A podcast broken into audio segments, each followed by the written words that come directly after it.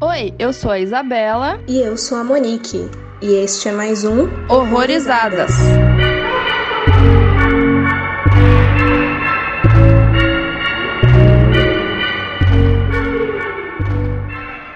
Sejam bem-vindos a mais um episódio especial aqui no Horrorizadas e infelizmente o último, né? E para fechar com chave de ouro, falaremos sobre bruxas. E para conversar com a gente tá aqui a Mariana Ramos do podcast Isso não é um filme. Seja muito bem-vinda.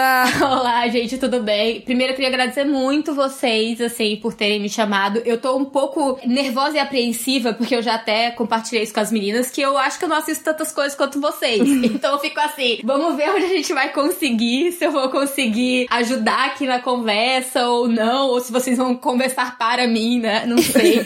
é, eu sou Mariana, né? Eu tenho o Isso Não é um Filme Pode. É pouco tempo, né? Foi um projeto também, eu acho que dentre muitos projetos de pandemia, né? Que as pessoas tiveram. Sim. Foi um projeto recente. Eu sou formada em cinema e audiovisual pela UF, Universidade Federal Fluminense, aqui no Rio de Janeiro, né? Em Niterói. Sou roteirista quando encontro trabalho, mas freelancer, né? Então é aquela dificuldade. E assim, eu, tanto na minha graduação, mas também no mestrado, eu estudo cinema de horror, mas mais a questão da representação feminina dentro do cinema de horror e um cinema de horror específico, com algumas questões meio específicas. Então, assim, eu tenho isso, tenho esse lado, só que eu sinto que sempre fiquei assistindo muitos mesmos filmes.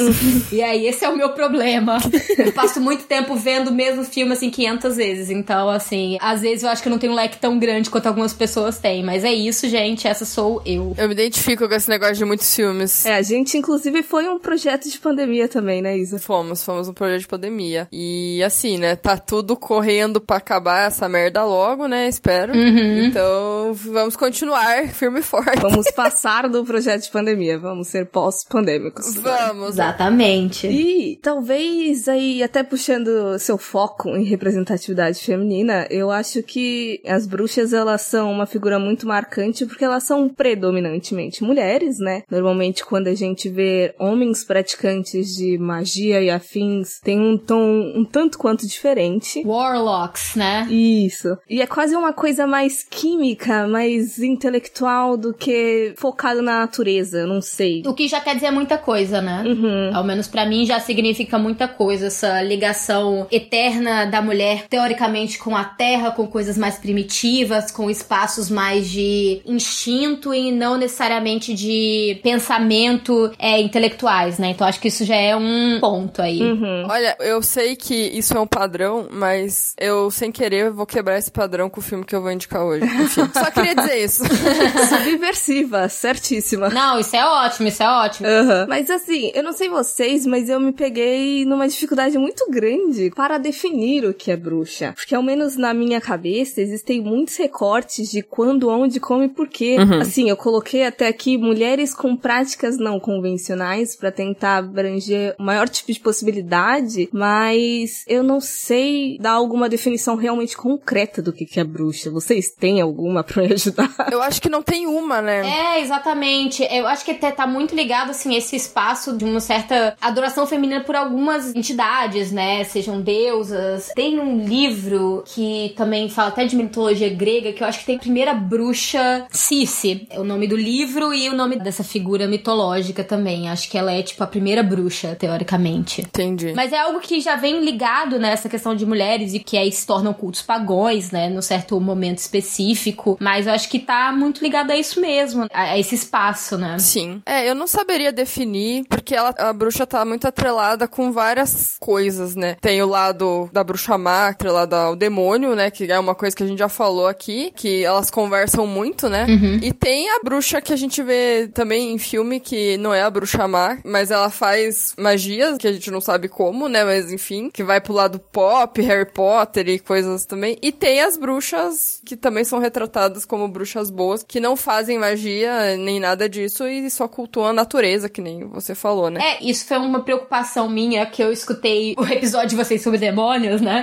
E acaba que é um espaço muito próximo, né? Porque queira ou não, e é especialmente dada uma cultura majoritariamente católica católica, digo eu, isso por questões de Inquisição e todo o passado que existe ali. E aí, quando as Inquisições vêm também, tanto pro Novo Mundo, né? Brasil teve um espaço de Inquisição também. Acho que exclusivamente no Nordeste a Inquisição chegou a, a adentrar o país em um certo momento. Mas essa ligação dessas mulheres, dessas ditas bruxas, né? Que eu nem sei de onde surge a palavra, de quem denomina assim, mas elas estão muito atreladas a isso. Essa outra religião que categoriza elas como erradas, digamos assim, né? Adoradoras de Satã, do demônio. E aí também, né, nos Estados Unidos especificamente, isso é levado muito com o puritanismo, e aí eles têm toda uma relação muito específica com isso ali dentro de Salem, né? E as inquisições que aconteceram ali, Cotton Mathers e toda essa galera. Então tem essas paradas. É, e quando você fala dos Estados Unidos, que tem o filme A Bruxa, né? Uhum. O filme ele foi baseado em vários documentos, né, que foram achados, enfim. E eu fico pensando, o que que foi relatado que foi verdade, né? Uhum. Porque vai passando a fama, enfim, é enraizada essa questão da bruxa como uma servidora de Satã, né? Sei lá, enfim. E na realidade, acho que todas as, as indicações escritos sobre bruxas, eu acho, necessariamente eu acho que no folclore elas não eram referidas como bruxas, elas entram como bruxas, especialmente em documentação é, oficial, uhum. sabe? Isso de inquisições, desses processos, os processos de Salem, é isso assim, aí acreditar ou não nesses processos como eles se davam, naqueles homens, né, que faziam, que tomavam esses testemunhos, e eu acho que parece muito com uma coisa que a gente tem hoje em dia, né, que é a questão dessas confissões forçadas que acontecem pela polícia, sabe? Ah, uhum. Me lembra muito isso, porque é isso, você tá naquela situação, te dizem, olha, pra você se livrar disso, você tem que dizer que é uma bruxa. Você tem que dizer, e aí tem torturas, e tem aquele teste da bruxa, né, que tipo assim, ah, joga na água amarrada, se você boiar é porque você é uma bruxa, mas se você afundar é porque você não era, e aí você morreu. Morre de qualquer jeito. É. Quando você falou de confissão, eu lembrei já do caso Evandro. Exatamente. E aí bruxas também, né? Sim, sim. Várias matérias sensacionalistas falando sobre isso, né? Exatamente. Então tem muito essa questão mesmo. É, eu tava pensando até mesmo no recorte histórico, eu acho que a gente consegue identificar ao menos três variações, assim, da figura. Eu acho que a gente pode ler primeiro como realmente alguém que tinha práticas mais ligadas à natureza, rituais, crenças que eram consideradas pagãs mesmo, né? A gente tem mulheres que não se encaixam em alguma regra social, de repente, uma mulher lésbica provavelmente seria acusada de bruxaria também, porque você não tá seguindo a norma. E também tem essa questão da mentalidade, do que que eles consideravam como bruxa, né? Que aí eu acho que já aproxima dessa coisa de é ligada com o capeta, por mais que se houvessem bruxas que realmente praticavam, eu não tinha essa visão de Deus demônio, né? Então, são muitas variáveis assim de acordo com o tempo, do recorte de onde a gente tá falando, e é tudo muito complexo. Uhum, com certeza. E tem a superstição do cabelo vermelho também, né? É. Que daí entra em, em outras coisas, né? A gente até falou de um filme que não tinha nada a ver com bruxa necessariamente, mas era o Harpoon. Não, não. Aquele outro que uma garota de cabelo ruivo vai pesquisar alguma. Sea Fever. Isso, Sea Fever. Que daí entra em outra questão, mas é superstição com cabelo vermelho também. Mas a, a bruxa também tá incluída aí nesse cabelo vermelho. Só de ter o cabelo ruivo, né? Ruivo natural. É, tem muita coisa. Eu não sou, assim, a maior estudante sobre bruxas. Ano passado eu peguei um ou outro livro para ler, assim, meio que dentro dessa ideia. E até pensando isso. É porque realmente o que acaba sobrando pra gente é muito desses espaços de confissão e de processos jurídicos da igreja que foram tomados, sabe? Uhum. É aí que se forma boa parte do que a gente entende por bruxa. Então, pelo lado de que quem já tava caçando essas mulheres, né? Então, não se ocupa muito em ir atrás de um diálogo, de entender e escutar a voz delas, né? Essas vozes são apagadas. Você só escuta elas através dessas pessoas que já estavam perseguindo-as. Então, tem esse problema muito sério. Eu acho interessante, assim, até pensando especificamente na bruxa, né? A bruxa é um filme que a primeira vez que eu assisti eu não gostei. Eu assisti no cinema, eu fiquei meio assim, eu fiquei, ah, tá, não sei o que, que eu tô vendo aqui. É que você viu no cinema. A maldição do cinema, esse filme. A galera que viu no cinema não gostou. É, eu não sei. Eu tenho um problema muito grande chamado hype. Toda vez que alguém me gera um hype muito grande, eu fico muito assim, tá, era isso? Porque aí eu já tava esperando não sei o que. Quando eu vou assim, sem querer nada com as paradas, geralmente eu saio muito, sabe, coração muito limpo, muito aberto. Mas eu acho que foi muito também uma, uma questão minha ali no momento do que eu tava esperando, tá? Também. Mas eu acho que tem uma coisa muito verdadeira ali, porque eu acho que a questão da bruxa fala muito tanto de arranjos, né? Eu acho que tem a bruxa tem algum outro filme. Pronto, é em Haxan mesmo, né? Eu acho que é um dos primeiros que tem, Uhum. que é muita coisa também da intriga em pequenos povoados, sabe? De pessoas se acusando, porque, sei lá, a pessoa tava devendo alguma coisa, ah, vou acusar de ser bruxa, porque a pessoa vai desaparecer. Ah, eu queria a propriedade dela, vou acusar de ser bruxa, sabe? Então tem muito dessas coisas que são complicadas e que dentro, assim, desse esquema Salem, não sei o que, Estados Unidos, o pavor que tinha, né, que era criado. Aí quando os puritanos eles vão pros Estados Unidos, tem muita ideia da Terra Prometida. Isso pensando, assim, numa questão cultural, formação ali americana, que são os primeiros povos que realmente vão ali, 1618. Tem muito uma questão de um medo ligado com uma guerra eterna entre bem e mal na Terra. Então você sempre tá olhando pro seu vizinho e você tá sempre desconfiando de tudo, qualquer questão, qualquer problema vai gerar uma bola de neve. Aí é isso, aí você é bruxa, sabe? Então acho que a história da menina em A Bruxa me lembra muito isso, né? São pequenos sinais de que as coisas estão dando errada pra família, aí chegam milhares de coisas. Aí as crianças começam a colocar isso em cima dela, ela faz brincadeira e aí ela começa a ser estigmatizada e ostracizada na própria família, né? E gera um pavor ali dentro sobre aquilo. Também tem muito uma questão da relação dos americanos com a floresta. Isso é uma coisa meio específica, essa ideia de ir encontrar o homem negro na floresta e o homem negro diabo, não necessariamente um homem negro. Tem muito na literatura, nessa primeira literatura americana e na literatura que também deriva disso. E tentar arranjar justificativas também, porque nem todo país é o Brasil, que é consideravelmente próspero de terra na maioria dos lugares. E aí chega num lugar, assim, nada dá certo, o plantio não dá certo, e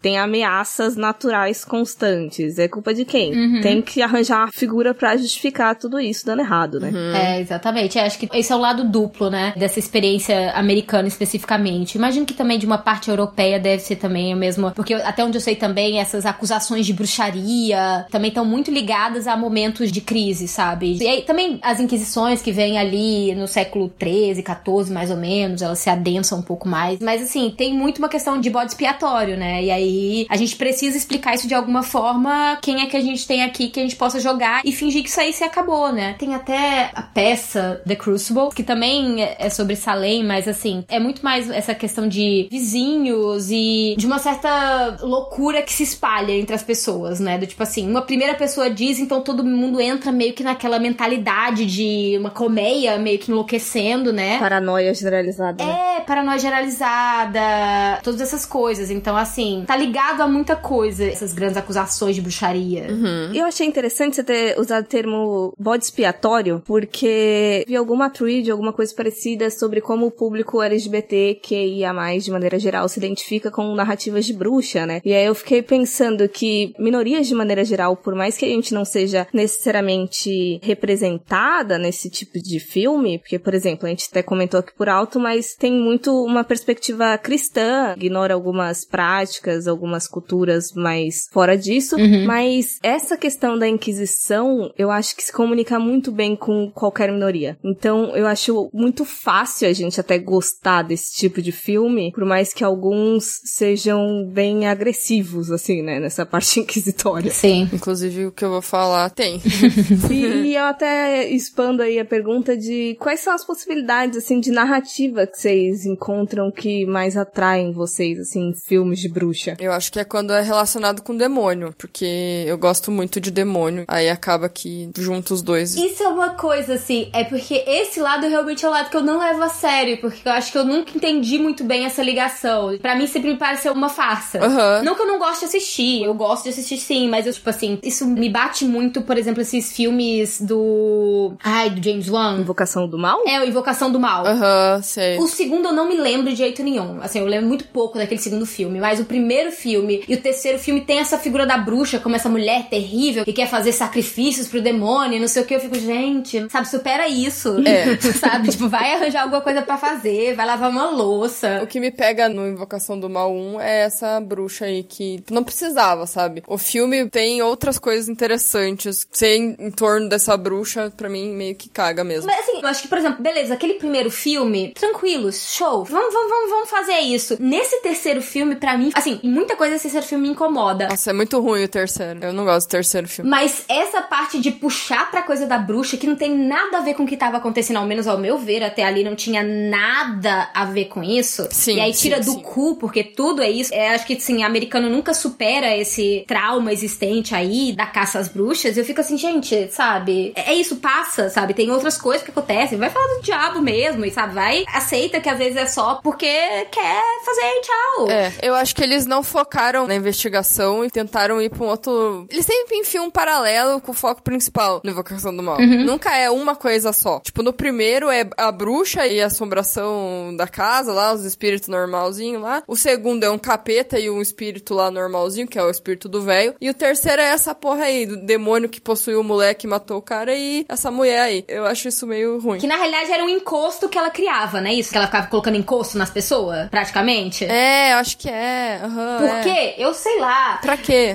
não, cara, a motivação dela é muito tosca. Não existe, na verdade. É isso que piora. É, assim, se você me disser que tem uma bruxa, que ela tá querendo, sei lá, é isso. Eu vou adorar Satã pra conseguir coisas incríveis. Show! Tá bom. Eu bato palma de ganho, é isso mesmo, menina. É isso, vai. Faz aí, vai lá. Vai que o- a vida não tá fácil pra ninguém, não. A gente vai porque a gente tem. Agora, essa coisa de, não, eu só vou só por ir. Sou malvada. É, porque eu sou muito malvadona e eu só quero matar crianças. Essa coisa de matar criança, eu fico assim, ah, tá.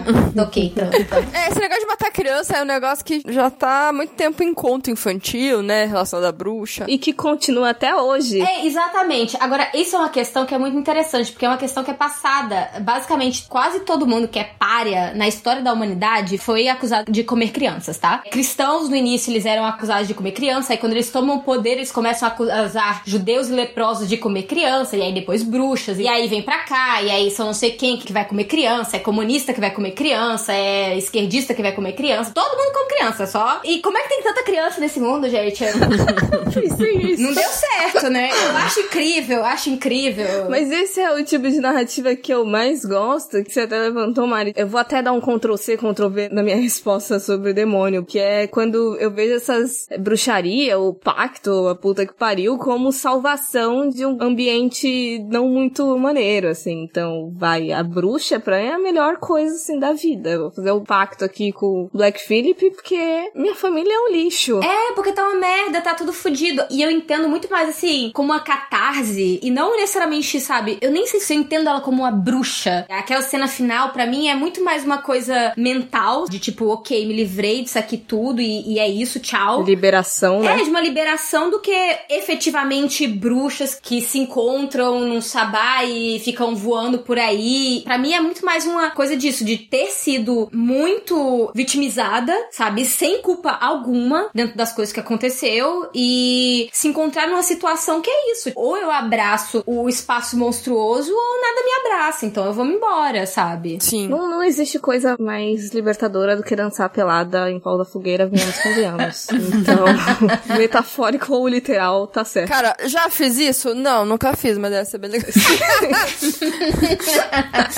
Fica a ideia aí, né? É, Sim. me veio uma coisa na cabeça. Eu não sei se é só com as coisas que eu assisti. Não vou por um padrão aqui, porque eu já vi aqui um que não tem. Mas parece assim que quando o filme é relacionado à bruxa feia, né? Aquela caracterização nariguda, verruga, não é terror. E quando a bruxa é normal, assim, sei lá, não tem características feias, vai pro terror. Porque assim, sei lá, Branca de Neve, ela vira uma bruxa feia. Mágico de Oz. Mas Branca de Neve é um filme extremamente assustador, né? É, exato. Isso é engraçado, né? Porque eu acho que no fim das contas, tipo, bruxa é uma das primeiras coisas que eu lembro, assim, em termos de monstros, né? Por isso exatamente, né? Porque os filmes da Disney era só isso, né? Mas sei lá, é que parece que quanto mais caricato, não vai tanto pro terror. Sei lá, vamos supor, a bruxa de Blair. Tem uma hora lá que uma mulher descreve a bruxa lá, que ela viu, né? Parece um negócio amedrontador, né? Enfim. Só que ela nunca aparece, então você não sabe se é realmente isso, né? Então ali você vai pro filme. O próprio A Convenção das Bruxas, que é um terror infantil. Mas é um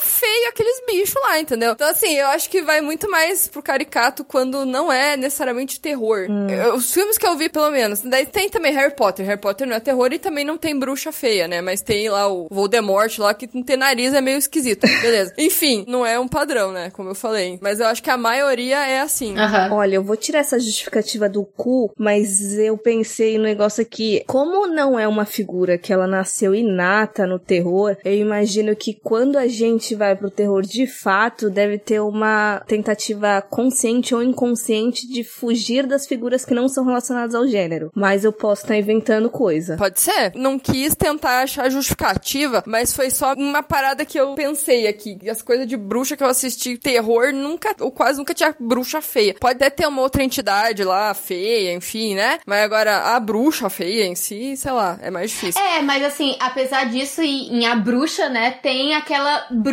que tá na floresta, né? É, tem. Só que aí uma hora ela tá bonita. É, e me lembra muito de Rachan, aquelas cenas ali. Né? Eu não sei porquê, eu não sei se eu tô certa, mas eu acho que me lembra muito. Me lembrou também João e Maria, por causa do bagulho da floresta, de achar a casa da bruxa. Sim, sim. Mas eu achei interessante se levantar isso também, porque eu tava lendo uma tese, que eu vou colocar até o link aí depois, mas falava dessa figura da bruxa velha, feia e tudo mais. Elas são as mais comuns dentro dos filmes, de maneira geral, não necessariamente no recorte de terror, mas elas dificilmente vão ser protagonistas. Então, ou elas são vilãs, ou então elas só são um apoio para ascensão de alguma mais jovem. E aí, é, a pessoa, que eu esqueci o nome, ela defende a justificativa de ser justamente esse pensamento muito ocidental, em específico, do medo da velhice. Sim, com certeza. Especialmente a velhice ligada ao feminino é algo muito complicado, né? É, eu acho que tem toda uma questão tanto de grotesco mesmo, assim, essa ideia da mulher velha. Repulsivo. É, e é porque é o, é o lado oposto do suposto papel feminino, né? Porque, digamos, o, que o papel feminino social, teoricamente, é reproduzir. E nada é mais contra a reprodução do que uma mulher que tá caindo aos pedaços, né? É. Isso é o lado oposto quase da balança, né? E isso é, é um tabu muito grande. Essa ideia do corpo da mulher velha, isso até na arte medieval, não sei o que, é, é todo um ponto, assim. E até até umas artes grotescas mesmo que colocam, e aí, eu não sei se é em Garganto e Pantagruel, alguma coisa assim, que coloca, tipo, mulheres velhas grávidas. E isso é o ápice do bizarro, do grotesco, do assustador, porque é literalmente coisas que não deveriam se comunicar. Dizendo sempre entre aspas, mas isso dentro de uma lógica. Não é natural dentro da lógica. É, é, é, é não natural, exatamente. É o que é não natural, é o que é diferente, é o que é para além dos limites sociais que a gente coloca, né? Essa mulher, e ela é isso, ela já perdeu o valor dela, né? Uhum. Porque ela ainda se mostra. E a gravidez, enfim, é uma coisa que, por conta da ciência, cada vez mais mulheres mais velhas conseguiram engravidar. E antigamente era tipo, 13 anos você já ficava grávida. Uhum. E agora, mulheres acima dos 40 estão conseguindo engravidar, coisa que, sei lá, não sei há quantos anos atrás isso era impossível. É, e não só engravidar, né? Engravidar pela primeira vez, né? Porque também tem muito essa questão de assim, ah, você começava a engravidar com 13, mas aí acabava a sua vida aos 40 às vezes, mas é isso também, você todo ano tava parindo um. Sim. E só parava de acontecer isso até o momento que você se tornava um objeto qualquer, né? E é interessante isso da reprodução, porque assim, historicamente, quem era acusado de bruxaria era justamente mulheres, majoritariamente, até onde eu sei, que elas estavam fora dessa possibilidade de gravidez. Então era, por exemplo, uma viúva, era uma garota pré-puberdade, puberdade, mas que ainda não estava encaminhada para um casamento, ou então era já uma velha, assim, sem, entre muitas aspas, capacidades reprodutivas. Então é justamente mulheres que não estão cumprindo o único papel ali, que é o de reprodução, então, bruxa. É. Agora até me lembrou essa coisa de mulher e papel, não sei o que, me lembrou uma coisa mais antiga ainda até, é porque Lilith vem de antes da Bíblia, né? É algo que já existe, eu não sei exatamente qual cultura que existia também essa mesma figura. Aí dentro já da mitologia, digamos assim, né, judaico-cristã, né, porque ela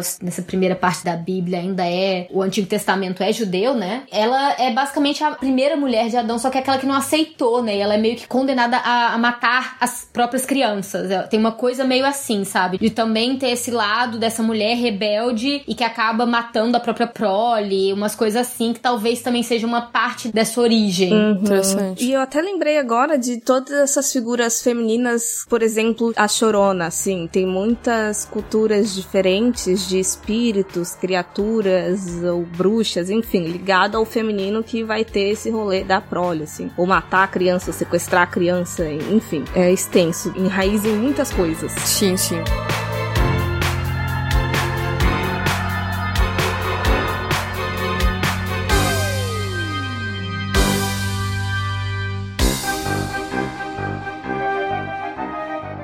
E se tratando de bruxa, assim, vocês conseguem lembrar qual foi o primeiro filme, livro, produção, série, enfim, que vocês assistiram primeiro, ou ao menos o mais marcante? Eu acho que é Branca de Neve, assim, provavelmente deve ter sido Branca de Neve, assim, só por ser criança e aí já meio que entender, e aí depois também ler esses contos, né, em livros, e aí tinha essa bruxa, tinha a bruxa da Bela Adormecida, tinha também a madrasta, mas só que também funciona da mesma forma, né, ela também é meio bruxa de uma certa forma.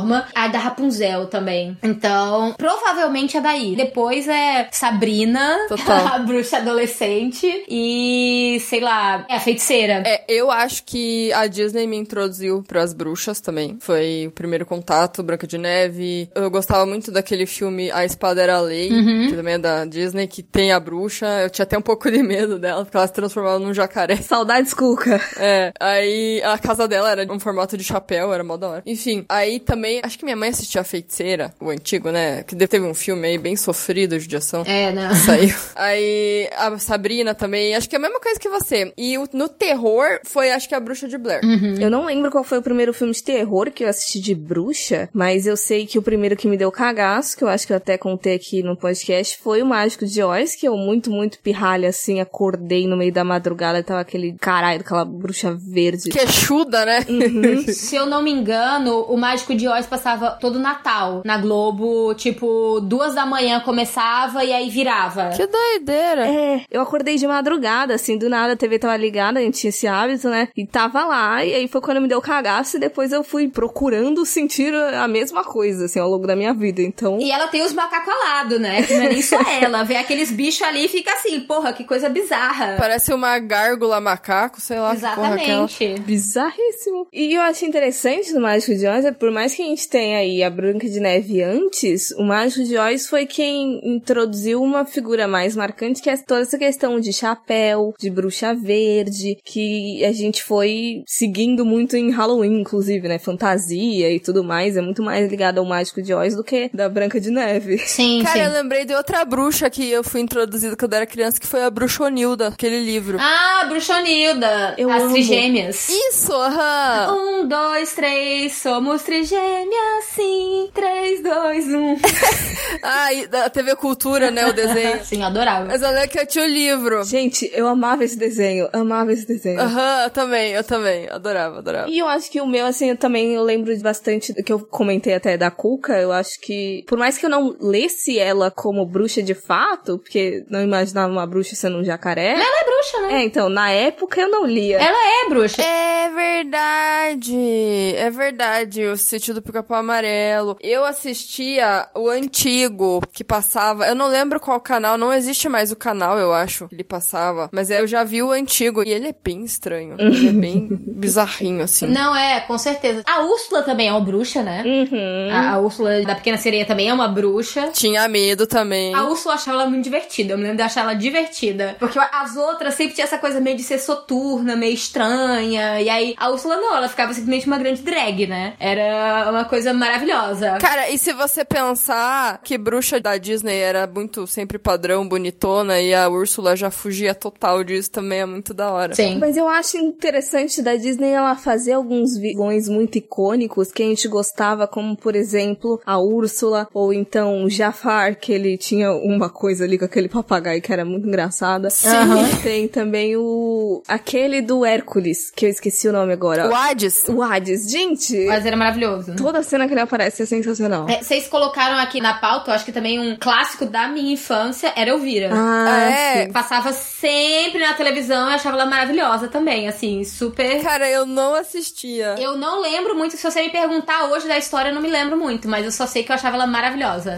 Ela era muito gostosa, gente, ela era incrível. Até hoje, né? A mulher tá com 70 anos e tá ainda. É, sim, sim, sim. Eu acho que os anos 80 aí, por mais que a gente lembre muito de sci-fi e slasher, mas os anos 80 também teve alguns bons filmes de bruxa, que aí teve As Bruxas de Eastwick. Ai, adoro esse filme. É bem bom. E teve aquele do Estúdio Ghibli, que é o serviço de entrega da Kiki, que é de 89. Ah. Não vi. E Ghibli também tem umas bruxas maneiras, tipo aquela da Viagem de Chihiro. Eu acho aquela bruxa muito boa. É, exato. É, tem umas coisas meio bruxa que é isso. Acho que por não conversar tanto, talvez, com a visão ocidental de bruxa, essa mais cimentada de bruxa, às vezes eu fico, é isso, que nem a, a Cuca. A Cuca é uma bruxa, né? Só que é um jacaré, então não pensava. Só que ela, ela tem tudo, ela tem o caldeirão, ela tem a porra do caldeirão, ela se vestia. É, é uma bruxa, gente. Só não, não fazia realmente também a conexão. Sim. Inclusive, eu acho que é por causa de cuca que hoje em dia, quando eu tô cozinhando, que eu gosto de muito tempero, né? E eu tô jogando um monte de pozinho lá, eu me sinto muito bruxa da floresta.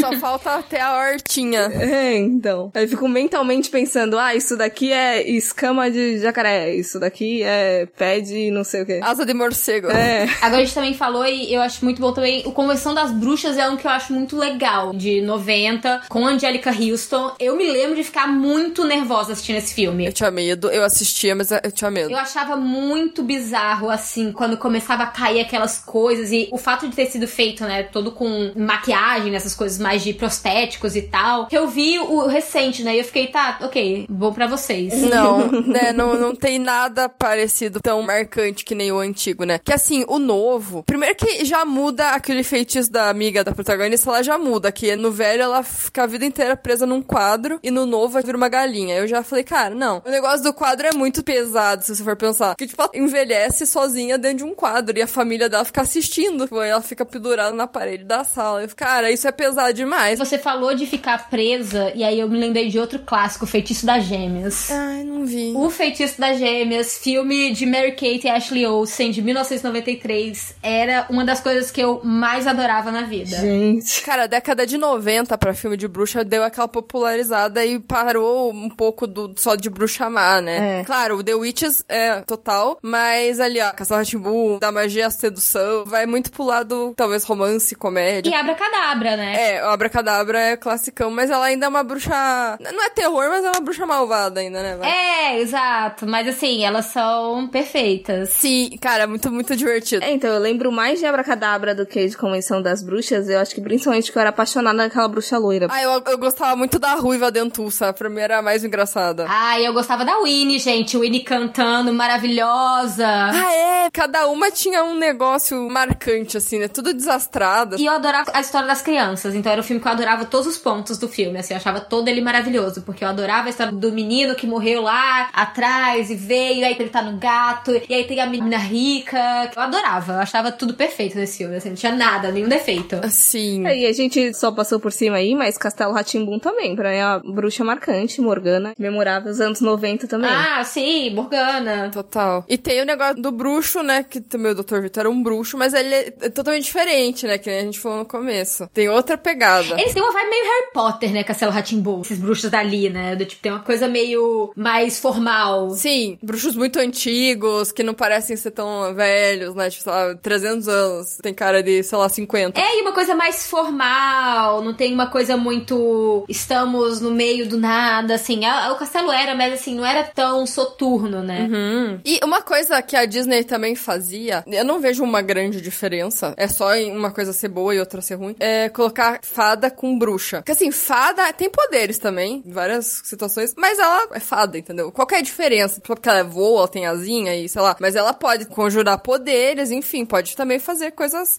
poderosas, mas ela não é malvada. Então eu também fico um pouco assim, né? Qual que é a porra da diferença? É só isso, né? Porque se você for parar pra pensar, é muito parecido. É, inclusive aí, Mágico Joyce também voltando, ele já apresenta esse conceito de bruxa boa, bruxa má, e com uma mensagem muito forte de que se é feia é ruim. Aí a bonita é boa. É, total. A gente teve Bruxa de Blair também, né? Finalzinho dos anos 90. E aí, já pros anos 2000, a gente tem Xuxa Abracadabra. Sim, exatamente. Consumia tudo da Xuxa, gente. Eu lembro que eu assistia o programa dela que passava, o programa de auditório. Acho que filme dela, só quando eu era bem criança que eu tinha medo daquele Xuxa contra o Baixo Astral. Filme incrível. Eu acho que esse aí que eu vi mesmo, com a Xuxa. Não, eu adorava também os filmes da Xuxa, mas eu acho que eu parei em Xuxa Requebra. Eu tenho a leve impressão que é isso, ela tinha um quase todo ano, é que nem Didi, né? É verdade, é verdade. Eu acho que eu assisti Abracadabra, mas eu não tenho tanta certeza. Xuxa Requebra eu tenho mais lembranças. Sim. E aí, puxando pro Harry Potter. Eu tenho uma história com o Harry Potter que, assim, eu li o primeiro livro no ano 2000, que foi muito recente, porque foi o ano que o livro veio pro Brasil, né? Sim, Eu sim. não sabia o que era, minha mãe comprou pra mim, porque eu lembro que eu tinha um- uma tarefa na escola que eu tinha que escolher um livro, ler ele e depois apresentar o livro e tal, contar sobre ele. E daí eu falei isso pra minha mãe, daí ela falou: ah, tá bom, eu vou, vou procurar um livro pra você. E daí ela comprou Harry Potter, assim, eu fiquei, gente, muito da tipo, Mas eu li só os três primeiros, né, e tal. Aham. Mas eu, eu fiquei pensando, cara, eu li faz muito tempo, eu tinha 10 anos. Então eu já tava familiarizada também na literatura com bruxa já faz um tempo. Eu era bem viciada em Harry Potter. Mas eu gosto de dizer que eu me permiti viver até o, o momento certo, assim. Quando saiu o último livro, eu nem fui pro colégio no dia. Disse, não vou não, foda-se. Tô no terceiro ano, não quero saber não. Mas eu vou ficar em casa, terminar esse livro de um dia e terminar essa fase na minha vida. Porque tava se arrastando. Eram oito anos da minha vida que tava ali guardado nisso. Eu me lembro que acho que entre o 3 e o 4 teve a- o período maior de espera entre um livro e outro. E eu ficava ligando pra Raco. Eu Nossa! queria saber, mas quando é que vai sair isso? Criança insuportável. Quase adolescente já, eu acho. Mas assim, eu ficava ligando pra lá. Eu era bem doida. Eu não sei porque eu não me apeguei tanto aos livros, mas eu tive uma fase muito de acompanhar os filmes no cinema, né, pré-estreia, assim. Né, e todo mundo, nossa, meu Deus! Quando aconteceu lá aquela batalha. Nossa, eu lembro que a galera ficou muito louca no cinema. assim. Foi uma época interessante. Mas hoje em dia, cara, faz muito tempo que eu não vejo e meio que perdeu, assim, pra mim, sabe? Eu tenho até vontade de rever, maratonar ali, mas, sabe, assim, falta coragem. Eu reli a Pedra Filosofal ano passado e eu gosto bastante. E eu gosto do único livro que todo mundo odeia, que é o segundo, né? Que é a Câmara Secreta. Me deu um pouco de agonia ler aquele livro, mas eu, eu li. Eu adorava a Câmara Secreta porque pra mim era um livro de possessão. A mina tá sendo possuída pelo livro. E eu ficava assim, incrível. É por isso que eu tô aqui. Isso é interessante. Esse era o plot que eu mais gostava. Eu adorava o segundo livro e todo mundo odiava a Câmara Secreta porque é uma bosta, porque não é o prisioneiro de Azkaban, porque não sei o que. Eu dizia, gente, o problema é de vocês, porque vocês estão perdendo. Mas uma coisa que eu acho interessante dessa fase aí é porque começou a rolar, não sei se necessariamente releitura, mas eles foram pegando algumas histórias clássicas e mostrando o outro lado da moeda, digamos. Porque, se eu não me engano, em 2003 teve aquele musical da Broadway, Wicked, Uhum. que já mostra a bruxa lá verde como uma possível vítima da situação, né? Teve aquela série que eu não vi, mas Once Upon a Time, que parece que dá um- uma outra história aí pra algumas bruxas clássicas. E a gente já tem aí em 2014 Malévola, que também eu acho que vai puxar pra esse mesmo lado, né? E ela muda um pouco, a- muda muito, na verdade, o conceito da Malévola da animação. É. Primeiro, Angelina Jolie já traz uma outra ideia, né? Aí colocam ela como uma vítima ali da situação que rolou com o rei, enfim, né? É até interessante essa mudança. Não acho ruim. Eu não vou mentir que eu nunca fui atrás de assistir Malévola, não, gente. Foi por curiosidade, sabe, mesmo. Não acho maravilhoso, mas assim, eu achei até interessante essas mudanças. Eu gosto da ideia da mudança, eu gosto da ideia da mudança, eu acho ótimo. Assim, meu problema é que eu tenho um leve bode com a Angelina Jolie. Aham. Então, eu fiquei assim, hum, será que eu quero ver? Ela faz muito filme ruim, né? Esse é o problema. Ela fez Colecionador de Ossos, que é um filme que eu adoro, mas assim, é o único filme bom pra mim que ela fez. Eu achava que você ia falar mal de colecionador de ossos. Eu tava aqui um pouco. O que, que eu vou falar? Não, não, eu adoro. O único que eu gosto dela. O resto, cara, ela fez muita bomba. Mas vocês lembram do surtozinho que deu quando saiu Malévola que todo mundo queria fazer os chifres pra usar no Halloween? Tinha vários tutoriais na internet. Saiu também muita gente de Malévola no carnaval aqui pelo Rio. É, todo ano vai ter um negócio Halloween, né? Esse ano é o Round Six, né? Uma coisa que eu lembrei, gente, que é uma curiosidade, que talvez ninguém saiba, mas diz que o Harry Potter foi um plágio, né? Não sei se vocês já ouviram falar sobre isso. Aham, já. É que inclusive tem uma série na Netflix que se chama The Worst Witch, que saiu, óbvio, depois dos livros, dos filmes, mas que é um livro de antes do Harry Potter. E tem toda a questão das casas, das cores, do castelo. Aí eu fiquei, gente, será que é um porra de um plágio mesmo? Que entra muito naquela questão também. É plágio ou as pessoas pensaram a mesma coisa? Claro, não muito específico, mas, tipo, por exemplo, você vai pra mitologia do dragão. Muitas sociedades em diversos lugares do mundo tinham essa mitologia. Só que eles nunca se conversaram. Isso, na realidade, é uma questão, tá? Isso até dentro de um livro que eu tava lendo até, é o História Noturna, que é o do Carlo Ginsburg. Mas ele fala que a gente, na realidade, tem essa ideia de, tipo, bruxas, lobisomens, vampiro, acho que menos. Mas esses dois são sempre muito próximos, bruxas e lobisomens e tal. Mas que as pessoas não traçam, mas sempre tem certos momentos de conexão desses povos terem se encontrado em algum lugar. Aham. Agora é só realmente uma questão de ir atrás, porque também tinha muita questão de andarilhos, né? Uma época que, ok, você não, não tinha um carro, mas tinham pessoas que literalmente peregrinavam entre continentes, né? Até o Frei João, né? O, não sei se vocês já ouviram falar, que ele é o, o reino mágico do Padre João. Padre João não, do Frei João, né? Não sei se vocês já ouviram a música Frere Jacques. Frere Jacques. Já, já, já. Então, é o Padre João. E ele tinha um reino católico em algum lugar do mundo. E esse lugar foi mudando ao ponto que ele ia sendo colonizado, as pessoas iam atrás do Pé João e não encontravam, sabe? Então tinha alguns espaços de conexão que as pessoas não conseguiam nem explicar muito bem. Interessante. Ah, é muito doido isso. E eu acho que, óbvio, hoje em dia é muito mais difícil você fazer uma coisa original que você não vá copiar nada, não vai se inspirar em porra nenhuma, né? Mas quando é uma coisa muito antiga, eu fico, caralho, da onde que, É, né? exato, mas assim, eu não acho que eu não sabia tanto desse plágio específico dessa pessoa que tinha uma série de livros antes. Mas também é isso, tava tudo no arcabouço, né? Porque ela não criou basicamente nada, né? Os monstros que tinham ali, basilisco, não sei o que, eu acho que era um amigo do meu pai que ficava certo, coisa de velho, né? Ele encheu o saco de criança. Não, porque esses livros que você lê é tudo a mesma coisa e já existia e acha que é original. Assim, gente, tá ok. Você tá ok, tá com raiva de quem? É, eu acho que o Harry Potter é importante não necessariamente pela originalidade, né? Mas são outras coisas que ele trouxe que acabou marcando e sendo importante pra literatura, né? Não dá pra negar. É, e até essa ideia que talvez as bruxas não sejam só coisas ruins, né? Que não existam só um lado ruim, né? Traz essa coisa mais também um lado.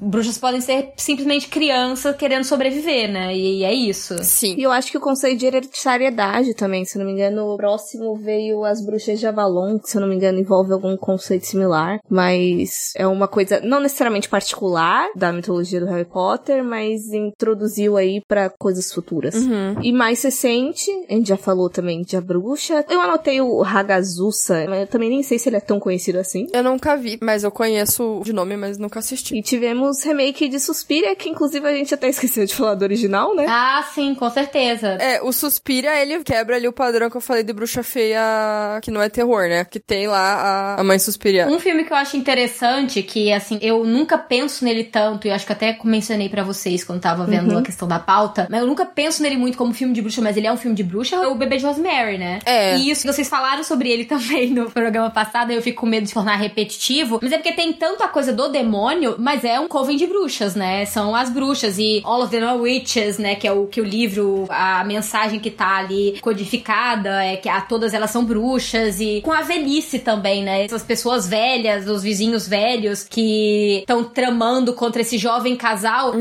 E aí eu gosto muito, na realidade, dessa inserção, que já vem né, do livro, claramente, né? É essa ideia de que o marido dela faz um pacto com essas bruxas pra vender a criança, ou pra dar a criança, ou pra fazer a mulher fazer sexo com o demônio, sei lá o quê. E ele, especialmente no filme, acha de boa a parada que ele fez. E é pelo sucesso, né? Isso eu acho muito legal, sabe? Do tipo, não é só, ah, eu sou o adorador do demônio e foda-se. Não, é, eu fiz isso, eu fiz o pacto pra conseguir uma coisa em troca. E se eu tive que te prejudicar no caminho, problema seu, não tenho nada a ver. Sim, e não parece que ele tinha alguma devoção com nada, assim, ele nunca foi ligado a nada. Eu acho que o cara introduziu ele. Eu acho que é interessante que ele foi muito manipulado. Aquela pessoa que parece que não tem nada a perder, sabe?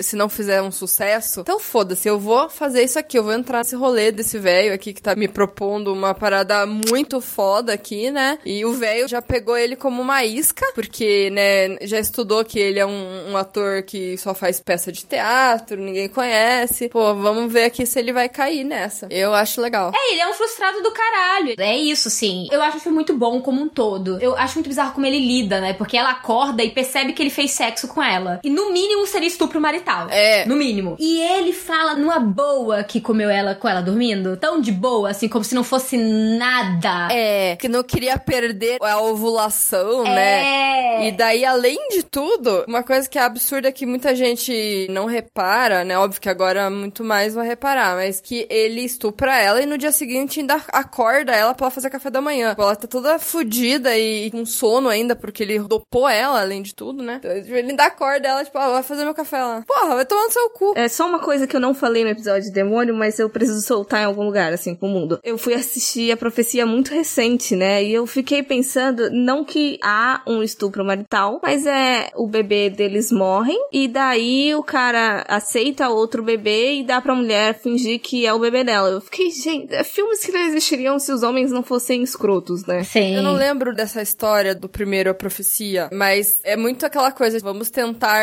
tapar o sol com a peneira aqui, né? Colocar alguém no lugar e vai enganar a mulher pro resto da vida. Que, que eu acho foda. A questão não é nem pegar um bebê, adotar e tal. É não contar pra ela, né? É, o problema é não contar. Deixa eu fazer tudo por baixo dos panos, né? E o negócio do Rosemary's Baby entra muito também na questão de seita com gente branca rica, né? Que a gente vê muito em filme. Não seja diferença entre, sei lá, alguns covens e seita satânica. Então, eu acho que não, não tem muito, sabe, assim. E tem muito essa coisa do Crowley, né? Porque ali é bebido, se escarrado Aleister Crowley, né? Só não chama por esse nome o cara. se podia, até porque eu acho que na época é bem capaz do Crowley ainda tá vivo, tá? Porque eu acho que ele ficou vivo até a década de 60, se não me falha a memória. É, o, o Polanski pegou carona aí nesse rolê do Crowley. Aproveitou. É, não, e o Crowley era malucaço, assim, fazer umas paradas bem doidas mesmo, assim, de viver malucamente. Mas, assim, é isso. Ah, vocês assistiram Fear Street? Eu assisti só um. Assisti todos. Eu fui pegando ali nos lançamentos, fui assistindo. É, não, eu assisti quando já tinham saído todos eles, aí eu assisti um, aí eu disse assim, tá, os filmes outros têm uma, uma hora e cinquenta. um dia isso vai acontecer, gente. Eu não sei porquê, mas eu vi. Mas gostar mesmo não foi o caso. Então, é porque para mim, vendo até o primeiro, fecha nessa mesma coisa que eu falei, que é meu problema com os filmes do James Wan, que é isso, é sempre culpa da bruxa. Tá acontecendo um monte de merda. Não, ai, foi uma bruxa. É que você não viu o 3, case daí você vê que não tem a ver. Ah, tá. Agora talvez eu veja. É, veja. Fico puta com isso. Eu entendo, porque eu também não tava muito.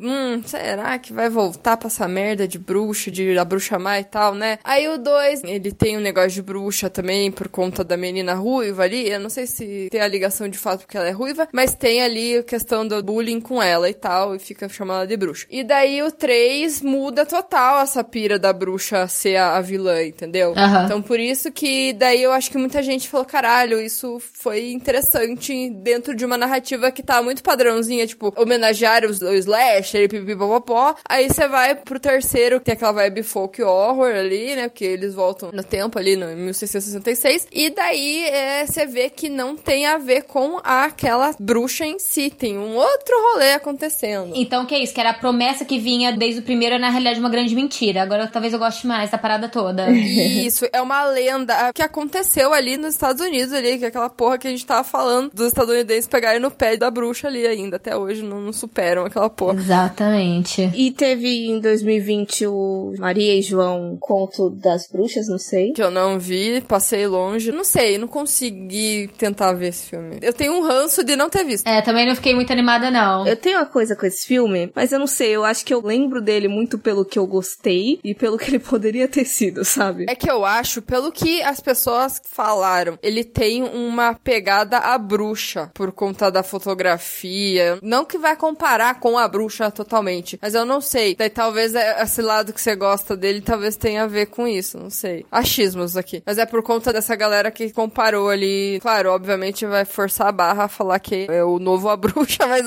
tipo tem algumas características ali. É, eu gosto dele da parte da releitura, só que no final dá a impressão de que ele vira um pipocão, uma farofa, sabe? E é meio abrupto. E aí isso quebra a gente de um jeito, não é nem que eu não goste do final, do que que acontece, enfim, é, não é isso. Porque ficou esquisito. Entendi. E aí tem algumas produções nacionais que eu não vi, mas até onde eu sei tem no YouTube, se eu lembrar eu deixo na descrição. E um que se chama Antropóloga, de 2011, e um que se chama O Amuleto, de 2015. E teve também aquela série da Globo chamada Desalma, de 2020, que eu vi três episódios. É legal? É, eu não terminei, eu acho difícil falar. A resposta já tá aí. Pra quem quiser pescar, a resposta tá aí. Ah, lembrei de um outro nacional que envolve bruxaria, que é o A Sombra do Pai, né? Justo, É, justo, justo. Eu nunca tinha pensado na Sombra do Pai como bruxaria, mas. Ele é puro suco do Brasil, ele mistura um monte de coisa. Aham. Tem que rever pra pensar por esse lado, porque eu nunca tinha ido nesse lado dele. Uhum. E Escaravelho do Diabo, tem a ver? Não vi, não li, não sei. Não vi, não sei. Porque assim, pessoas ruivas assassinadas. Aí eu já fiquei pensando, sabe? Que poderia ter alguma ligação, mas eu também não vi. Mas eu sei que tem o livro e o filme, né? Não sei como é que foi retratado. Ah, tem o- aquele perfume que o cara é viciado em matar mulher ruiva também. O livro, ao menos. É- É só ruiva? Ah, não, acho que no filme não é só ruiva, não. Não, assim, não é que ele só matava pessoas ruivas, é que ele tinha uma coisa a mais. Predileção, uma predileção por isso. É, é verdade. No filme é uma obsessão ali meio grande por uma pessoa ali, uma mulher especificamente ruiva. Ela cheira diferente. O, o cheiro de paz que é primo?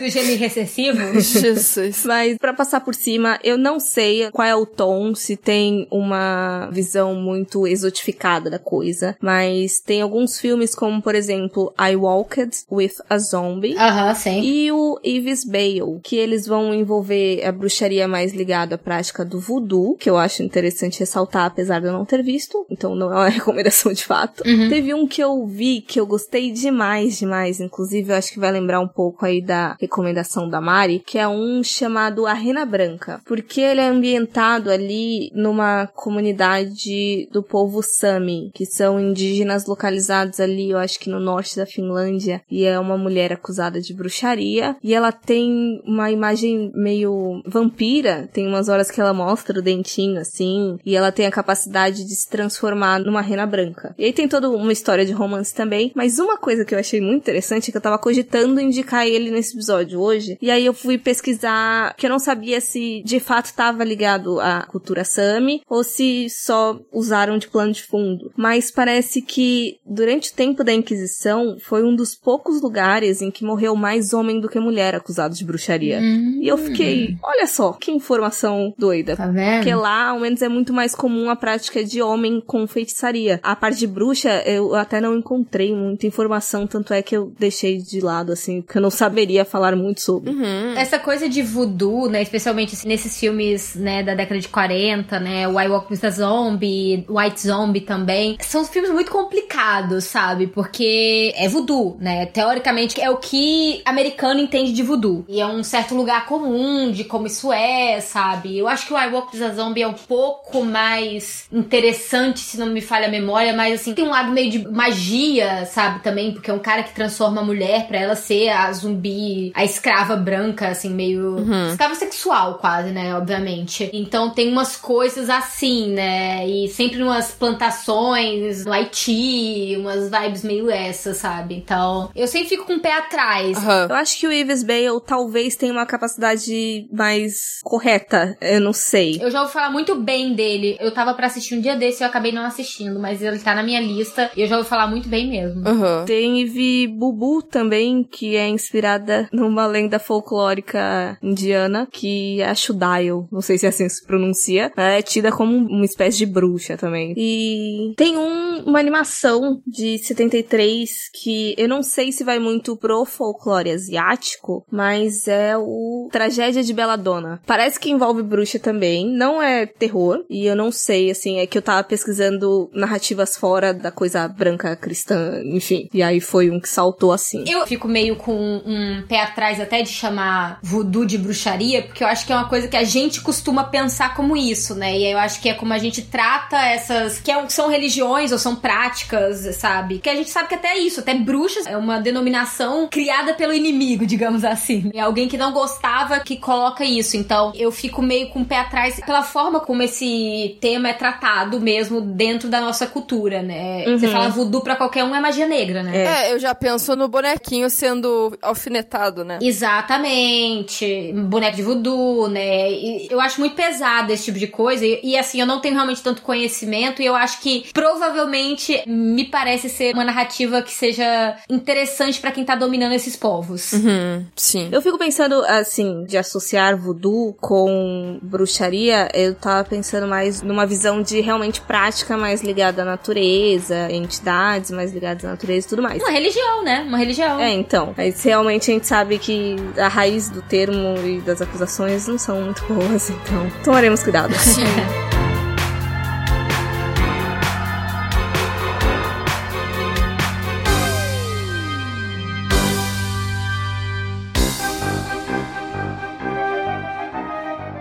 Na realidade, assim, olha, eu vou falar o primeiro, que eu nem cheguei a reassistir para poder falar com vocês. É A Máscara de Satã, de 1960. Ele é desses filmes italianos que é meio gravado em inglês também, pelo Mario Bava, né? Então, assim, parte do elenco fala inglês, parte fala italiano, não sei o quê. Ele tem uma coisa que não é o meu tipo preferido de filme, mas eu acho que o fato da Barbara Steele e as duas personagens que a Barbara Steele tem aqui, elas são muito icônicas para uma certa galera do horror, assim. Então, eu acho que ela é interessante mais por ela do que necessariamente pela história história, né? Uma história que acaba sendo baseada no Gogol, eu acho, né? Do escritor russo, vem meio que dali. E, inclusive, acho que você citou aqui um outro filme de 67 que é, é, é o mesmo conto, que é o Vive. É, eu nem sei pronunciar. É, não sei, é, mas é, é a mesma fonte, né? E aí tem uma mistura de uma coisa de vampiro. É porque tem um prólogozinho que explica a origem dessa bruxa, né? Que ela é assassinada, coloca uma máscara do demônio na cara dela e tem cara lá que prega essa porra e ela era acusada de estar com relacionamento com um vampiro, umas paradas assim. Uhum. Se mistura em algumas coisas, mas é isso. Ela é tida como uma bruxa. Meu problema mais assim com essa história, e aí começa a história, né, 200 anos antes, é, no século XVI, 7, eu acho, e aí vai até o século 19, 200 anos depois do século 19. Eu tenho meio que um problema com esses filmes de castelo desse jeito, assim, passados no passado, porque eles não me afetam tanto, sabe? Eu não consigo ficar com tanto medo ou muita apreensão. Eu fico assim, ah, legal, bonitinho, né? Engraçado eles e tal. aí eu até tinha meio que uma segunda, assim, indicação que eu encontrei na realidade ontem, quando eu tava procurando aqui, que é O Olho do Diabo, de 1966, do J. Lee Thompson, e que eu acho que ele conversa muito com dois filmes que eu acho que tem também uma relação. Porque essa coisa de bruxa, né? E essa ligação de bruxa com certos cultos anteriores que existiam na Terra, com adorações de outras entidades, está ali. A bruxa em si do filme é a Sharon Tate, Hum. a mulher do Polanski que foi assassinada e tal. E eu acho meio que o filme tem algumas coisas que me lembram o bebê de Rosemary. Eu não sei explicar muito bem o que, mas tem alguns elementos, essa coisa de ter um coven, né, uma coisa meio secreta e o filho vai ser entregue pra isso, então tem um pouco meio disso. Só que na realidade é assim, é, é um filme em inglês, né, com a, a Deborah Kerr, que é maravilhosa, incrível, perfeita. A Sharon Tate, ela faz meio que a bruxa que tem ali, uma bruxa bonita, né? Acho que é o primeiro papel dela com fala, se não me engano. O Dave Hemmings, né, que eu acho que ele fica mais conhecido por fazer Blow Up, não sei quem conhece. E também temos o Dr. Loomis de Halloween, né? Ele tá aqui também. Sei. Ele é o padre, o Donald Pleasance. Ele tá no filme. Mas eu acho que é um filme que é muito mais interessante visualmente. E eu acho um horror muito. Uma coisa mais contemporânea. Tem uma coisa, sabe, de estar tá ali naquele período. E aí eu acho que ele também conversa muito, que eu acho que é um outro espaço de talvez pensar, com é, The Wicker Man. Hum. Que eu acho que tem cenas que The Wicker Man, ou quem viu assistiu, então estavam trabalhando da- da mesma fonte, sabe? Porque tem coisas que pra mim parecem, sabe? Bastante. Então acho que tem essas duas, digamos assim, não sei nem se são diretas, não sei se as pessoas conversaram sobre isso, mas pra mim ele serve como fonte pra outras duas obras, que são interessantes também dentro dessa linha. É que o Wickerman é folk horror total e folk horror muitas vezes é bruxa, né?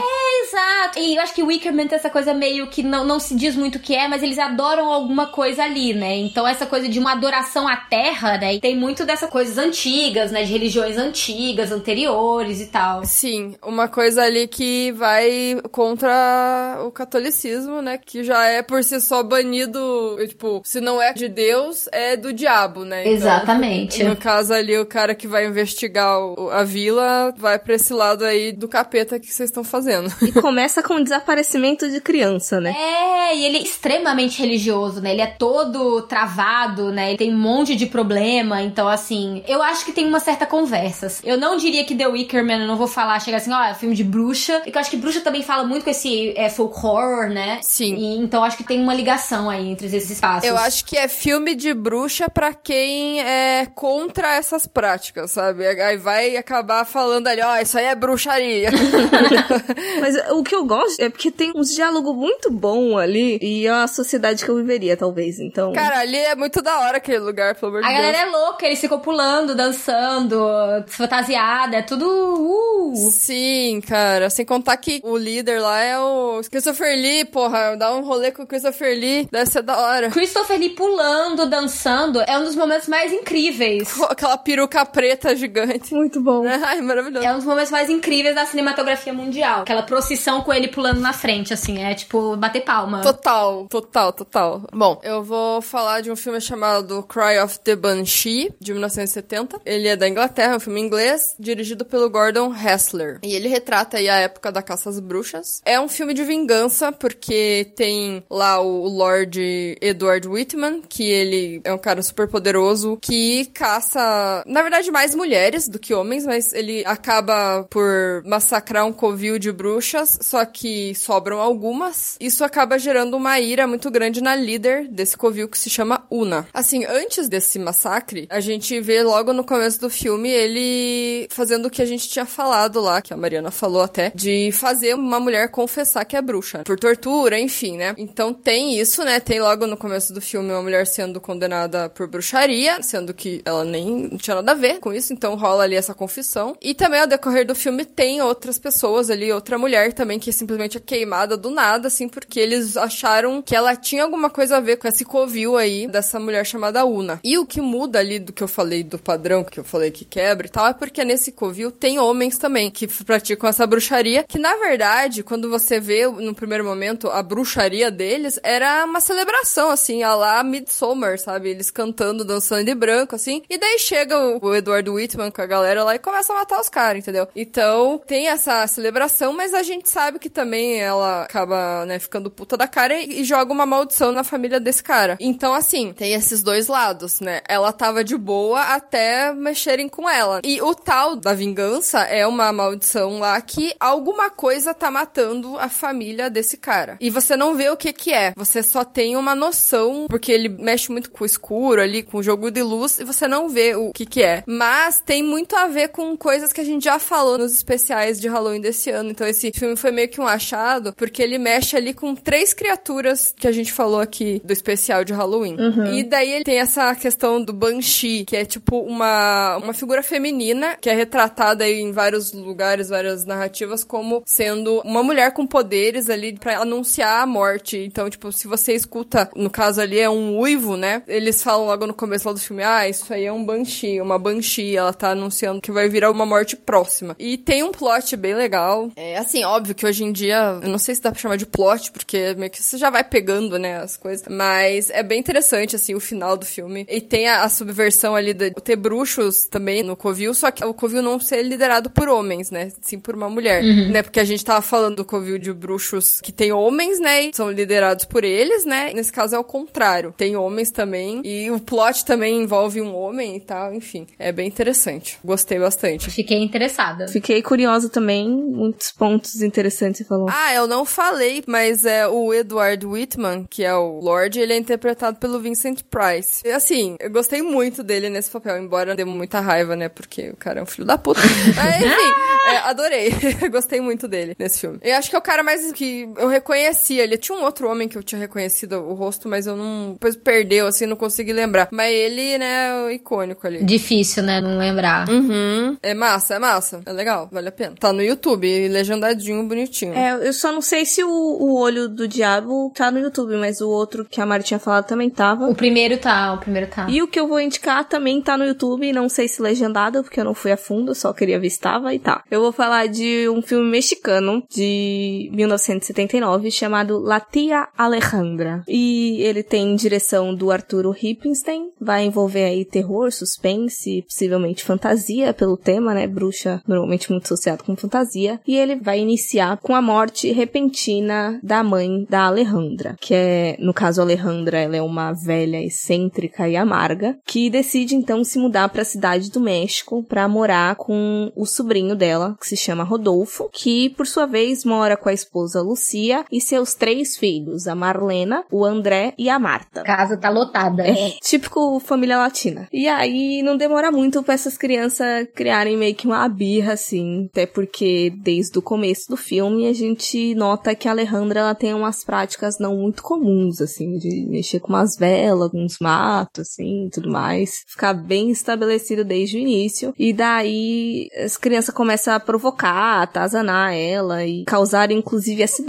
Só que a tia Alejandra ela não vai ficar quieta e ela se revela uma poderosa bruxa com muita, muita sede de vingança. E assim, eu tenho muitas coisas para falar sobre esse filme, porque ele vai envolver algumas coisas que eu não gosto. Uma é mais pro final que eu não quero falar porque é spoiler, e a outra é que eu não gosto muito da figura da bruxa super vilanizada, até pelo o histórico que a gente tem, né? Mas essa bruxa ela é interpretada pela pela Isabela Corona. Não conheço muito o trabalho dela, mas até onde eu li. Na época ela era chamada como a Bette Davis mexicana. Nó. Ela tem uma presença, você olha pra ela, você sente medo, mas você não consegue parar de olhar pra ela, sabe? E ela é full maléfica nesse filme, assim. Tanto os atos quanto as cenas em si em que esses atos acontecem, eles são tudo muito cru. Não é uma coisa assim que ela é construída pra te dar medo, pra ser assustador, pra ser uma carnificina, mas eu acho que justamente por não ter esse peso já insinuando, de deixar tudo muito neutro, você fica ainda mais impactado, sabe? É cru, é, não tem muito rodeio pra mostrar as coisas. E eu fiquei, não confusa, mas eu fiquei com a sensação de que é um filme que nada realmente acontece. A gente só tá vendo o desenvolvimento, mas ele não tem um clímax bem definido. Você só tá meio que sendo puxado para aquilo. E você fica, eu acho que eu deveria parar, mas eu não consigo.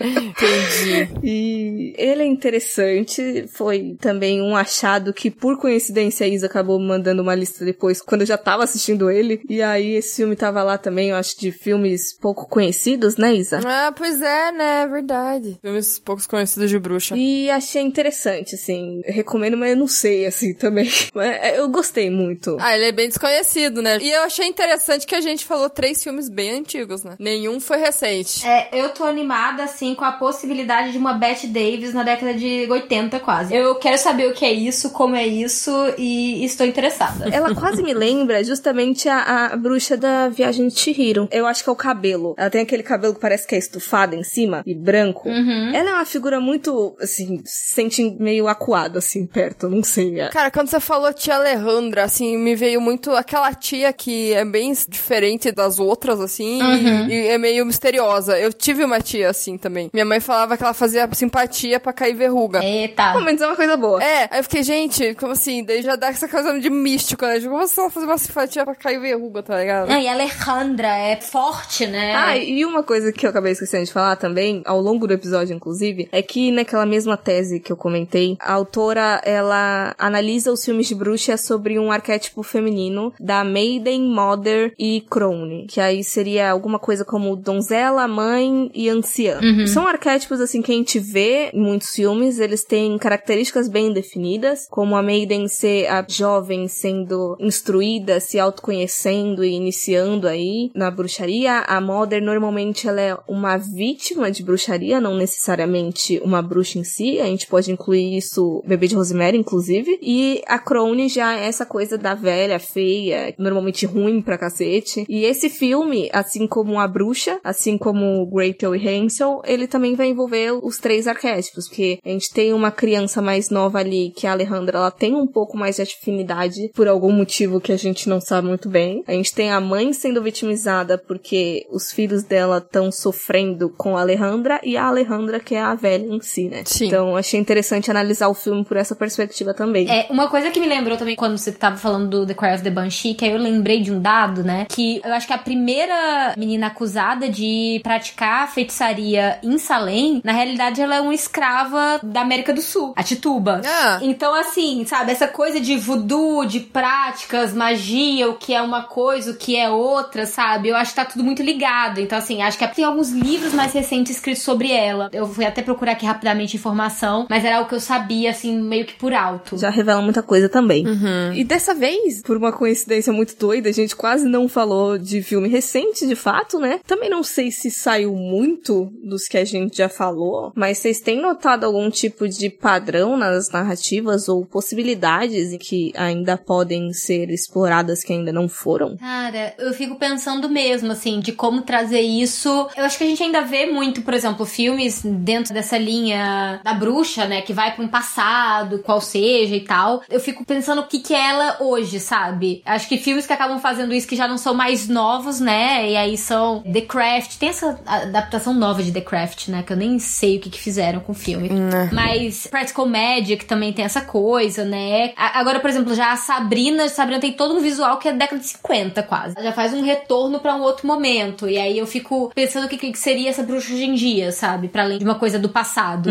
Cara, uma coisa que eu lembrei agora. Matilda é uma bruxa? Ah, tem poderes, né? Pra mim, ela tem nome de bruxa. Pra mim, Matilda é muito nome de bruxa. Muito nome de bruxa. É, eu lembrei que saiu um filme na Netflix que estavam falando que era super polêmico aí, mas é coisa sensacionalista de blog, que é o tal do Coven of Sisters. Eu não assisti, mas parece que saiu recente. Silenciadas, né? Tá na minha watchlist. É. Não assisti. E que eu não sei que caminho que levou, mas eu acho que muita coisa é refilmagem mesmo, como por exemplo, que você falou The Craft, o próprio Gretel e Hansel, a Convenção das Bruxas. Eu não consegui ver muita coisa tão original assim que saiu. Teve aí Fear Street, né, que é baseado também, mas eu não sei até que ponto ele é original, sabe? Uhum. Talvez por subverter aquela ideia lá, mas ele tem todo o resto que não é nada original, então eu não sei. Eu penso em duas coisas, mas mais como possibilidade do que padrão que eu tenho enxergado, assim. Eu acho que a gente ainda não atingiu a cota o suficiente de bruxa sendo salva, que nem a bruxa mesmo, mas só que é arriscado porque pode ser muita coisa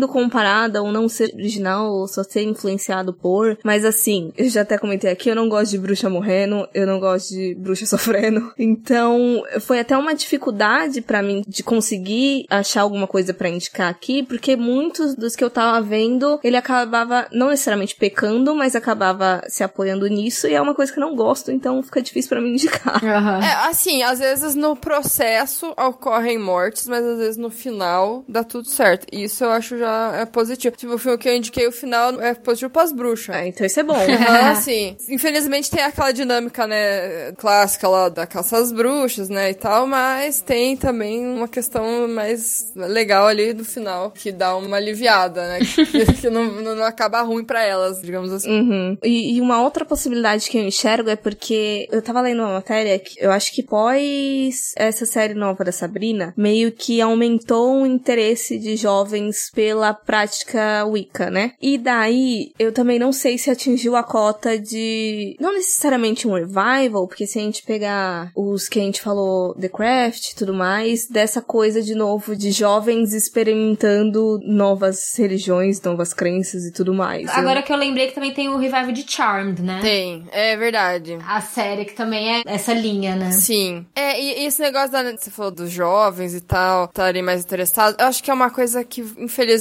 não é tão fixa, não vai ficar por muito tempo, sabe? Eu acho que é muito hype. Tipo aquela época que saiu o Gambito da Rainha lá e todo mundo começou a jogar xadrez, sabe? Acho que é uma coisa que vai passar também. É, tem os ciclos, né, desses monstros. Acho que ele vai, pega o interesse, a galera vai, né, se interessa, vai atrás, mas não sei se vai permanecer, sabe? Vai ficar tanto assim. Olha, não sei. É que eu não sei se é da minha bolha, mas eu tô vendo uma crescente de gente interessada por tarô, por leituras de horóscopo. no- Mas isso é de época, isso é uma coisa de época, isso é uma coisa do momento específico. Essas coisas de horóscopo, não sei o que, de tempos em tempos isso volta, né? Tipo assim, É. desde a Alemanha hitlerista, aí década de 60, 70, a gente vem pra cá de novo. Essas são coisas que vêm em ciclos, né? De um certo uma conexão com outras coisas, outras forças no universo, né? Então. Então eu não sei assim se vai dar tempo realmente disso refletir no cinema. Eu lembro de um, mas eu falar que ele é de bruxa, de eu falar que envolve isso que eu falei é um puto spoiler, então vou me conter. Mas eu não sei, eu acho que eh, pro tempo atual de práticas divergentes, eu não sei se eu vi muito. A gente realmente pega essas coisas de bruxa de fazer uma leitura do que aconteceu, sei lá, no século XVI, de 1900 e bolinha. Então não sei. Eu acho que um que a gente falou que até cortamos porque é spoiler, ele acaba sendo um pouco original nesse aí, eu acho. Uhum. Sim. Mas não sei, eu acho que ainda tem coisa pra explorar, ainda mais se for em tempo moderno. Não acho que teve o suficiente ainda. Moderno mesmo, assim, porque a gente teve as experimentações ali dos anos 90 e tal, de jovens indo experimentando mais outras práticas, né? Mas não vi ainda isso no mundo atual de fato. É, eu fico interessada em ver, assim, é isso, a gente vê muito sobre essa história de inquisições na Europa, nos Estados Unidos e coisa assim, e é isso, a Santa Trindade, sei lá o que, veio pro Brasil, né, então, não sei se isso é um espaço que já foi, e se foi, eu não me lembro de ter visto, então acho que talvez isso é um espaço aí ainda pra ser testado. Verdade. Mas eu acho que deu aí, a gente fez muitas leituras possíveis aí sobre as bruxas. Esperamos que os nossos ouvintes não saiam decepcionados. A gente tentou ao máximo aqui. Tem muita coisa, né? Não tem como falar tudo. Quando você vê, você já lembrou outra coisa. Uhum. Então aí, desculpem fãs, filme que a gente não retratou aqui, não falou, porque é muito dá muito pano pra manga. Mas aí vocês contem nos comentários aí que filme que a gente deixou passar. Dê engajamento. Por favor, e também responda a nossa enquete aí do Spotify, porque, né, é importante. Não esqueçam. E aproveitar então para caso a galera tenha gostado aqui de todas as suas pontuações incríveis, Mari. Onde é que eles encontram você? Primeiro eu queria agradecer novamente por vocês terem convidado aqui. Na realidade era pra ser um convite para ambas as Isso Não é um Filme Podcast, né? Só que a Renata tem um problema leve de horário, porque ela está em outra temporalidade. Uhum.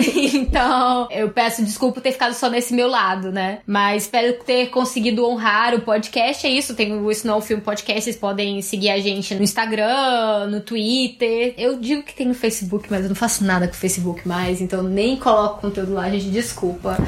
é uma promessa há semanas e isso nunca aconteceu. Mas bom, é isso. Arroba um Filme Pode. O podcast, a gente, na realidade, o que, que a gente acontece? A gente escolhe um tema por mês, né? E aí a gente escolhe quatro ou cinco filmes, né? De acordo com quantas sexta-feiras né, tiverem no mês, né? Porque a gente lança episódio sexta-feira. E escolhe filmes para poder meio que explorar esse assunto, assim, né? Essa é a ideia. Estamos aí, mas ainda estamos muito no início, eu acho. Ainda pegando algumas manhas. Mas acho que é basicamente isso, assim, em termos de me encontrar nas redes. Lá também tem meus arroba aí, de onde vocês podem me encontrar eu pessoalmente, mas eu não iria atrás, não.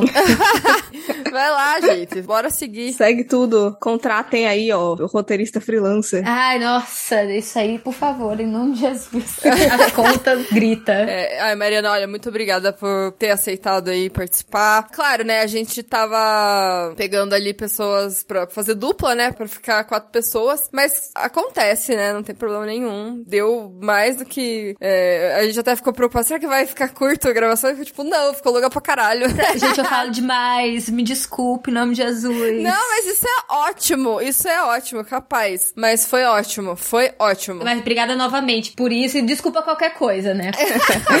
Imagina. Na próxima, a Renata vem também. Exatamente, tem que vir. Mas a gente vai combinar outros, com certeza. Vai dar certo. Ah, perfeito. Eu já tô animada, gente. Pra mim é isso. Todo mundo assiste mais filmes do que eu, então eu sempre fico atenta. Eu fico escutando vocês também, pegando dicas. Então, assim. Só que às vezes eu não escuto alguns porque eu fico muito nervosa, porque eu digo, nossa, vai vir tanto filme pra assistir. E a minha lista já é tão enorme. É a lista que não vai acabar nunca, né? Porque vai sempre alguma coisa aparecer. Não tem como zerar essa lista. É bom e ruim, né? Ah, o inferno, mas eu adoro. Mas muito obrigada mesmo, foi um prazer. Mas ouçam lá as meninas, que inclusive foi o que me chamou a atenção, que assim que começaram, o tema foi Final Girls, né, Mari? Exato, exato. Aí é uma paixão pessoal, Final Girls. É esse é outubro, como era, né? De tipo, é isso, todo mundo tá fazendo especial de horror, por que, que a gente não ia fazer também quando é alguma coisa que a gente também gosta? E a gente fez um recorte específico sobre filmes recentes dirigidos por mulheres. Recentes dos últimos 10 anos, mais ou menos, digamos assim. Ai, legal. É tradição, né? Outubro, Halloween, já virou tradição, tem que fazer. Uma coisinha. Né? É uma coisa ali. É, enfim, como eu falei, o Spotify agora tá com esse negócio de enquete e tal, né? Então respondam lá nossas enquetes de todos os episódios que saíram de Halloween, né? E sigam a gente nas redes sociais também, que a gente tá no Instagram como Horrorizadas Podcast e no Twitter como Horrorizadas PC. A gente também tem o Facebook, é o Horrorizadas Podcast também. E nosso site com as listas de Halloween que estão saindo aí esse mês, que é o horrorizadas.com/blog. Os textos temáticos, reviews temáticos também estão saindo. E consumam, que coisa pra esse mês é o que não falta aí, dos convidados inclusos. Nossa, é verdade. Tem filme pro mês de outubro e muito mais ainda. O, o Cry of the Banshee já tá aqui pra dar o play. Nossa, fechou, da hora, da hora. É isso aí, galera. Assistam todos.